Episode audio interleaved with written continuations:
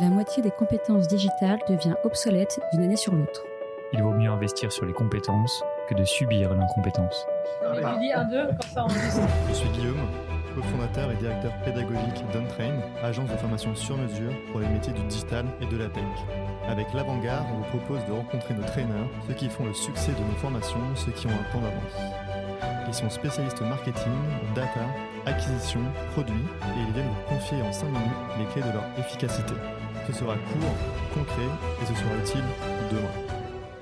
Bonjour à tous et bienvenue dans un nouvel épisode de l'Avant-Garde. Bienvenue également à Lancelot qui est avec nous pour un second podcast. Alors pour rappel, Lancelot, c'est un expert du RGPD et de manière générale de tous les sujets qui touchent à la protection de la vie privée des consommateurs. Il a notamment été Data Protection Officer chez JobTeaser et aujourd'hui il vient nous parler de cookies et notamment pourquoi il faut dédramatiser la fin annoncée des cookies tiers. Mais avant ça, est-ce que Lancelot, tu peux te présenter rapidement? Bonjour Guillaume, merci de me raccueillir chez vous. Alors effectivement, moi j'ai exercé plusieurs, euh, plusieurs métiers de la data. J'ai été data analyst, donc il y a un rôle de conseil et d'analyse à partir des données, data scientist, qui est plus un rôle de recherche et de modélisation, et aussi bien entendu data protection officer, donc qui va être la personne en charge de tout ce qui est euh, RGPD, protection des données personnelles, et tout ça en même temps chez JobTeaser. JobTeaser qui peut-être, peut-être nous le rappeler, s'occupe euh, de trouver des emplois pour les jeunes diplômés, c'est ça? Oui, c'est ça. On est une euh, plateforme tripartite, donc euh, entreprises, étudiants et aussi leurs écoles. En fait, le modèle de JobTeaser est de s'intégrer directement dans les intranets des étudiants. Génial, merci. On est là pour parler aujourd'hui de cookies. Notamment, il y a deux typologies de cookies. Tu le disais la dernière fois, cookie first, cookie tiers. Peut-être peux-tu nous parler rapidement des, des différences entre les deux et nous expliquer pourquoi Apple a tant fait la guerre contre ces cookies tiers et du coup, aujourd'hui, pourquoi le cookie tiers est en train de disparaître des écrans radar? Alors euh, déjà, pour revenir très rapidement sur qu'est-ce qu'un cookie, un cookie, c'est une technologie spécifique, mais quand on parle de cookie, on parle de tout ce qui va stocker des informations sur le PC de l'utilisateur. Alors justement, on a des cookies dits tiers et des cookies first party. La différence, en fait, c'est qui va venir stocker de l'information sur le PC. Ce qu'on appelle un cookie first party, c'est juste, euh, par exemple, le, site web qui va enregistrer une information sur son utilisateur, par exemple sa dernière date de connexion pour pouvoir euh, s'en souvenir et pour faire je ne sais quoi. Un cookie tiers, c'est un cookie qui a été posé par une, euh, par une autre entreprise et qui, en fait, qui a été posé par quelque chose qui a été intégré au site web mais qui vient d'un autre site. D'accord, merci pour ces précisions. Et alors justement, ces cookies tiers, Apple en a fait la chasse, la chasse à la sorcière pendant des années. Et aujourd'hui, il a un petit peu obtenu gain de cause, j'ai l'impression, parce que la majorité des acteurs est en train de se retirer de ce marché des cookies tiers et se concentrer sur le cookie first, justement. Donc, est-ce que tu peux nous dire pourquoi? Les cookies tiers, c'est vraiment des cookies de traçage sur Internet, des fins publicitaires, parce que c'est à peu près seulement à ça qu'ils peuvent servir. Et du coup, ils ont forcément une image beaucoup plus négative. Et euh, des entreprises comme Apple, comme aussi euh, Mozilla avec Firefox, ont commencé progressivement à euh, mettre de plus en plus en valeur qu'ils pouvaient désactiver ces cookies tiers parce que bah, les gens n'aiment pas être tracés pour des publicités ciblées où qu'ils aillent sur, sur Internet. Donc du coup, est-ce que c'est une réalité aujourd'hui le fait que ces cookies tiers disparaissent hein, Parce que Google a annoncé également qu'il allait retirer l'utilisation des cookies tiers de ses différents navigateurs, enfin de son navigateur Chrome euh, principalement? Qu'est-ce qui va se passer exactement? Comment, du coup, tous les annonceurs qui aujourd'hui reposent sur l'utilisation et l'exploitation de ces cookies tiers vont pouvoir faire désormais pour piloter, par exemple, leurs investissements publicitaires, etc.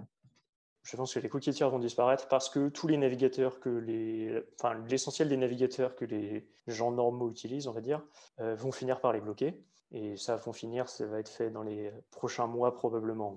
Après, pour les, euh, pour les publicitaires, il y a toujours d'autres moyens d'obtenir de l'information sur leurs utilisateurs. Déjà, une chose qui va potentiellement se mettre en place, c'est que les entreprises peuvent toujours poser des cookies first party et faire du, tracking analytique. Euh, une fois que ces données-là sont dans leur base de données, ils peuvent très bien les partager avec des annonceurs. Il y a des solutions de CRM qui permettent d'intégrer des flux de données de plusieurs sources et sur lesquelles on pourrait aussi brancher des outils publicitaires qui pourront ensuite faire de la publicité ciblée. Donc c'est un peu la même chose, c'est qu'en fait les, les publicitaires peuvent plus forcément venir récupérer la donnée eux-mêmes, mais ils peuvent probablement euh, toujours s'arranger pour euh, obtenir euh, suffisamment d'informations sur les utilisateurs pour pouvoir pousser des publicités pertinentes. Ok, donc si je récapitule, on a un petit peu deux enjeux ici. D'une part, les entreprises qui vont pouvoir, grâce à un tracking first party, avec des cookies first party, quand même collecter et mesurer la performance de certaines campagnes marketing, mais également à l'aide de, providers externes de données, pouvoir aussi avoir une sorte d'analyse de, marché 360 sur les données médias, si je comprends bien. Mais est-ce qu'il n'y a pas également tout un, tout un pan qui pourrait être lié au système logué, notamment je pense à Facebook, je pense à Google qui ont tous ces ID utilisateurs cross-canaux, cross-fonctionnalités entre pour Facebook, WhatsApp, Messenger, etc., Instagram. Pour Google, on a YouTube, Gmail, etc. Est-ce que ce n'est pas là-dessus qu'ils pourront s'y reposer pour pouvoir finalement avoir une, une approche un peu 360 euh, si, tout à fait. En fait, et ça rejoint plus ce que je disais, c'est que les... ceux qui ont du souci à se faire, ce sont les plateformes publicitaires qui n'ont pas de trafic naturellement. Mais ce n'est pas, enfin, pas innocent si Facebook est aujourd'hui une des plus grosses régies publicitaires. Parce que bah, eux, ils peuvent faire de la publicité first party, ils n'ont pas besoin d'intégrer du code externe, ils font leur propre pub et ils savent déjà qui sont leurs utilisateurs, ils n'ont pas besoin de les suivre sur le reste euh, du net pour euh, avoir ces informations-là. Donc ça, c'est tout à fait enfin, c'est tout à fait juste euh, ce que j'ai dit, c'est que du coup, ça a renforcé cette logique de euh, centralisation sur des plateformes de réseaux sociaux où sont les publicités aussi. Et tout ce qu'on va appeler le, content marketing, c'est aussi un peu ça. C'est des publicités qui ne sont pas vraiment des publicités parce que c'est du contenu pertinent, mais c'est quand même un peu des publicités, c'est tout ce qui va être sponsorisé. Euh, ça, c'est quelque chose qui se fait de plus en plus sur Internet parce que ça permet d'apparaître dans les réseaux sociaux sans être euh, des publicités poussées par des plateformes. Euh. Pour conclure ce, podcast, est-ce que tu aurais deux, trois conseils à donner à ceux qui nous écoutent justement pour en, savoir plus sur ces sujets? Ça, ça, a quand même un avantage, la disparition des coquitières, c'est qu'au moins on sait chez qui on met les pieds et on sait qui nous pousse de la publicité. Si tu veux éviter de recevoir des pubs de Facebook, il suffit de pas aller sur Facebook. Alors qu'avant, bah, tu pouvais aller sur d'autres sites et sans, vraiment le savoir, euh, n'importe qui collectait tes données. Donc il y, a un vrai bénéfice d'un point de vue transparence. Ensuite, je pense que pour les gens qui veulent éventuellement aller plus loin, euh, la meilleure ressource serait encore des articles sur bah, comment essayer de contourner ces problèmes.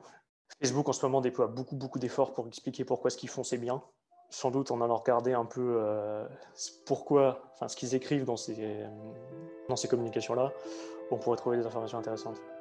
Merci beaucoup Lancelot pour ces explications. Euh, je te remercie également pour ta présence aujourd'hui euh, pour ce podcast et je vous souhaite de passer une très bonne journée. Merci Guillaume, bonne journée à toi aussi.